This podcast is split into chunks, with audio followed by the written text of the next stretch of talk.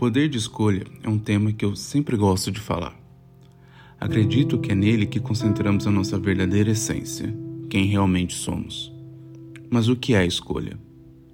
Bem, a escolha é o exercício pleno do livre-arbítrio.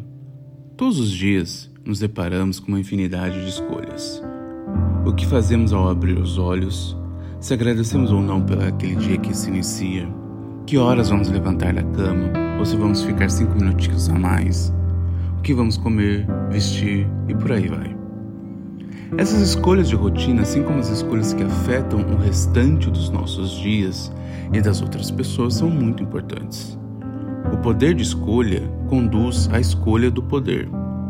No ato de escolher residem as nossas intenções, mesmo que ocultas. É pelo ato de escolher que todas as máscaras também caem. Isso não quer dizer que há alguma intenção torta ou má intenção. Mas o ato de escolha pode servir como um processo de autoconhecimento em que a pessoa descobre algo sobre si ou aceita uma verdade a qual lutava contra. Na prática, o livre-arbítrio, no exercício do poder de escolha, pode tanto condenar ao submundo do auto-engano ou libertar o ser humano da prisão das aparências. É na escolha que também temos a realização dos nossos sonhos. Ninguém realiza um sonho se ficar parado no seu quadrado e nada fazer. A oportunidade, o sucesso, os resultados, o milagre só aparece para aqueles que caminham em alguma direção e estão abertos a viver num fluxo. De nada adianta pregar o amor se escolhe prejudicar o outro por meio das palavras, atos ou omissões somente por conta da sua religião, da cor da pele, do gênero, da identidade ou qualquer outra coisa que seja.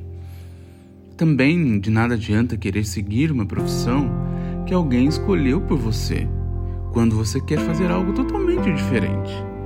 A dignidade não habita somente no que você faz, mas na intenção na sua conexão e no amor naquilo que se faz.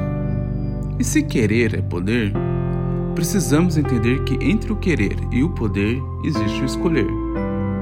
De nada adianta eu dizer quero mais justiça no mundo se no primeiro momento em que recebo uma cobrança, um valor a maior, eu não comunico para que a correção seja feita. De nada dizer quero um mundo sem corrupção se eu furar a fila do mercado. De nada adianta dizer: Quero eliminar a fome e a pobreza do mundo se não sair do conforto do meu privilégio e não lutar por justiça social.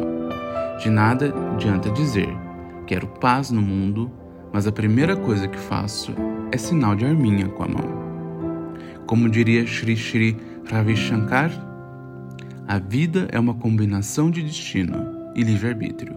A chuva é o destino. A possibilidade de se molhar ou não é uma escolha. O que você escolhe hoje?